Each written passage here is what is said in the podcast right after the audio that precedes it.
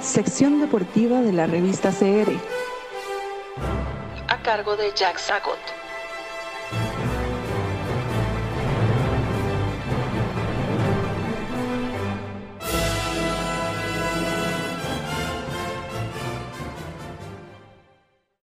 Hola, hola, queridos amigos de la sección deportiva de la revista. Quiero hoy explorar un tema que es extraordinariamente interesante. Ya hemos hablado de él anteriormente, me refiero al ajedrez. Sí, yo sé, en primera instancia todo el mundo querría que uno hablara siempre de fútbol, pero bueno, el fútbol no es el único deporte que existe en el mundo y el ajedrez es un mundo fascinante que tiene, como ya lo hemos explorado, mucho en común, mucho en común con el fútbol.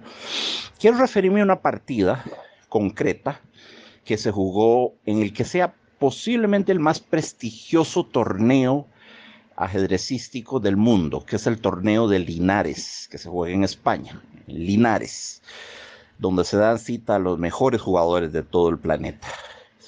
Y me refiero al torneo de Linares de 1994, donde Anatoly Karpov, que ya no era campeón del mundo, no era campeón del mundo desde el 85, cuando perdió el título ante Garry Kasparov, eh, y ahí se vieron ambos, Kasparov y, Karpov, en ese torneo de Linares del 94, con muchos otros ajedrecistas.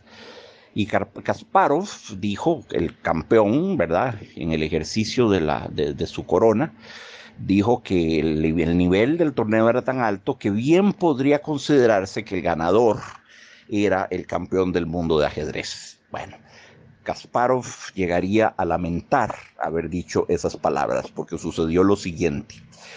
Karpov llegó en una forma inusitadamente brillante a jugar ese torneo. Pese a que ya venía en el declive de su carrera, pero bueno, ese fue quizás su canto de cisne, quizás su última gran, gran proeza este, ajedrecística. Jugó una partida, una partida contra Veselin Topalov, Topalov, gran jugador también, Karpov y Veselin Topalov. Y eh, en cierto momento de la partida, Karpov entregó una torre, perdió una torre, se dejó comer una torre, digámoslo así. Y Topalov, por supuesto, mm, ni, ni lerdo ni perezoso se comió la torre y la gente pues, rumoreaba, ¿verdad? Con pesar, diciéndose qué error más, más craso, qué error tan monumental, qué what, a blunder, qué pifia, este, qué penoso ver a, un jugador que fue tan grande, tan grande como Karpov, cometiendo ahora estos errores de principiante. Tal vez no debería estar jugando más, ¿verdad? Pues ya, ya ya no, no, no está bien, que debería retirarse antes que hacer estos papelones. Bueno, bueno. Karpov se caracterizaba siempre por ser ante el tablero una auténtica esfinge, parecía un monolito, era inescrutable, no dejaba ver nada de emoción, de duda, de ansiedad, de ilusión, de entusiasmo, de amargura, de rabia, de nada nada, era, era inescrutable, era ilegible. Era parte de, su, de, su, de, la tremenda máscara que se ponía para enfrentar a sus rivales. En el ajedrez, no demostrar las vulnerabilidades emocionales es fundamental, en todo deporte en realidad, ¿verdad? Ese es un aspecto que hay que procesar, elaborar y en todo caso esconder ante el rival porque el rival huele, el rival huele la sangre, huele la herida del, contrincante y la explota, ¿verdad? Siguió la partida adelante cuando para estupor de todo el mundo Karpov pierde la otra torre, entrega la otra torre en una jugada infantil y se queda sin torres. Topalov le come la segunda torre y quedó de pronto el juego de Karpov sin esas piezas que son el equivalente en el ajedrez de los laterales en el fútbol, ¿verdad? Los que corren toda la banda, de arriba abajo barren toda la banda, ¿verdad? Entonces va Karpov y pierde la segunda torre. En esa ocasión hubo incluso rumoreos entre el público, rumoreos. Este, qué barbaridad, no, no, esto va a ser una masacre, pobrecito Karpov, no deberían dejarlo jugar más, ya está muy viejo para estos trotes, no sé qué, no sé cuántos. Veselin Topalov en esa segunda torre al capturarla y al comérsela, incluso volvió a ver al público, se alzó de hombros, alzó las manos, alzó las cejas como sorprendido y dijo, bueno, de ¿qué me queda? Pues si me la regala, yo me la como. Y se rió un poco, un poco burlonamente y se comió la torre. Muy bien, entonces he aquí ahora a Karpov jugando la partida sin torres. Lo que nadie previó, lo que nadie vio venir, lo que Topalov jamás sospechó, era la, la extraordinaria inteligencia táctica de Karpov era que esos dos sacrificios materiales, sacrificar dos torres, terribles sacrificios, normalmente condenan una partida, esos dos sacrificios le permitían ganar una enorme ventaja posicional. Y resulta que después de las dos torres comidas, Veselin Topalov se descubre a sí mismo estupefacto eh, forzado a lo que se llama una posición sub-swang. En el ajedrez, una posición sub-swang es cuando uno de los, de los contrincantes ya tiene que hacer todas las jugadas obligado. Cuando todas las jugadas son obligadas, cuando si no las hace es jaque mate. Eso es caer en una posición de sub-swang cuando ya no hay libertad de hacer nada porque está uno bajo amenaza y amenaza y amenaza y amenaza y todas las jugadas, repito, son obligadas. Eh, eso es su swang. Y así fue, este, eh, la ventaja posicional que obtuvo Karpov con el sensacional sacrificio doble de las torres fue avasalladora. Empezó a acosar el rey de, el rey de Topalov y a perseguirlo, a perseguirlo y a perseguirlo hasta que por fin lo aniquiló.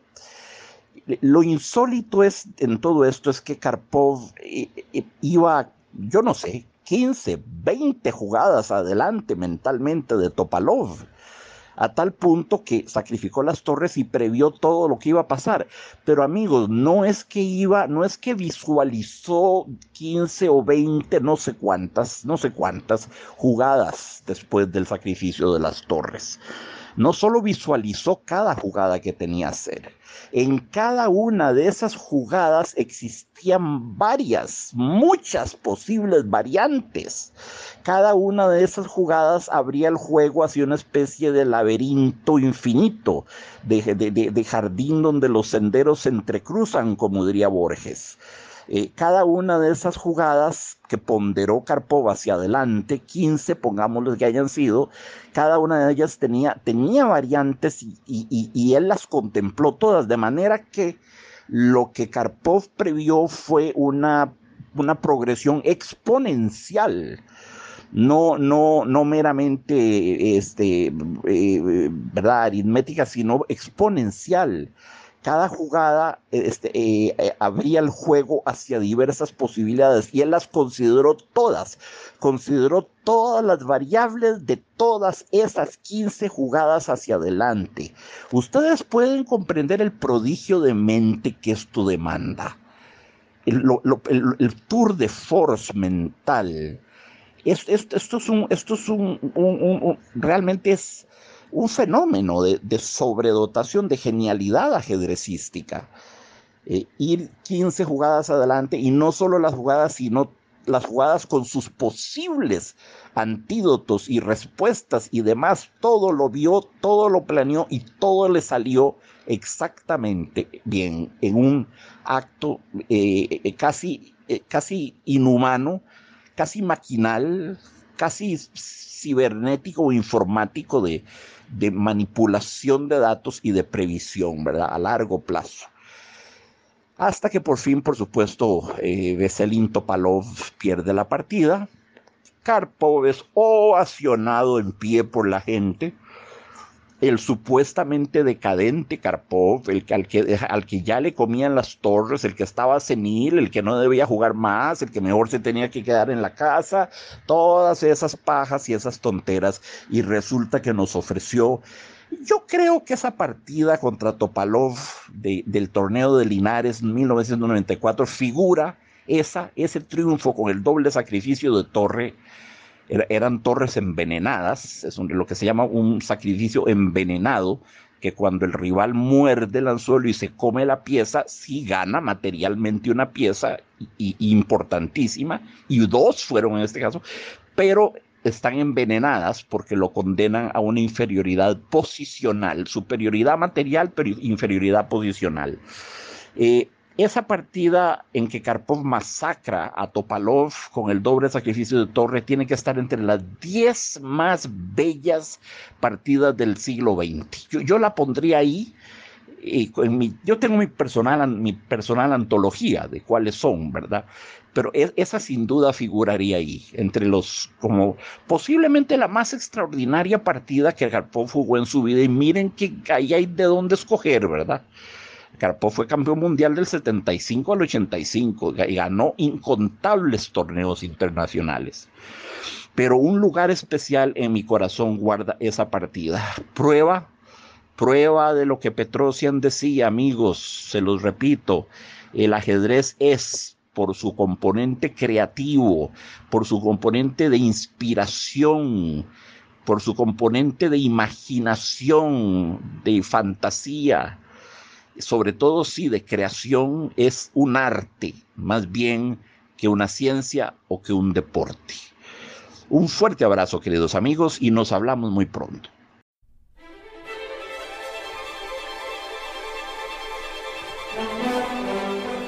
Estamos en Facebook, Instagram, Twitter, LinkedIn, Spotify y Anchor como la revista CR difundimos su opinión.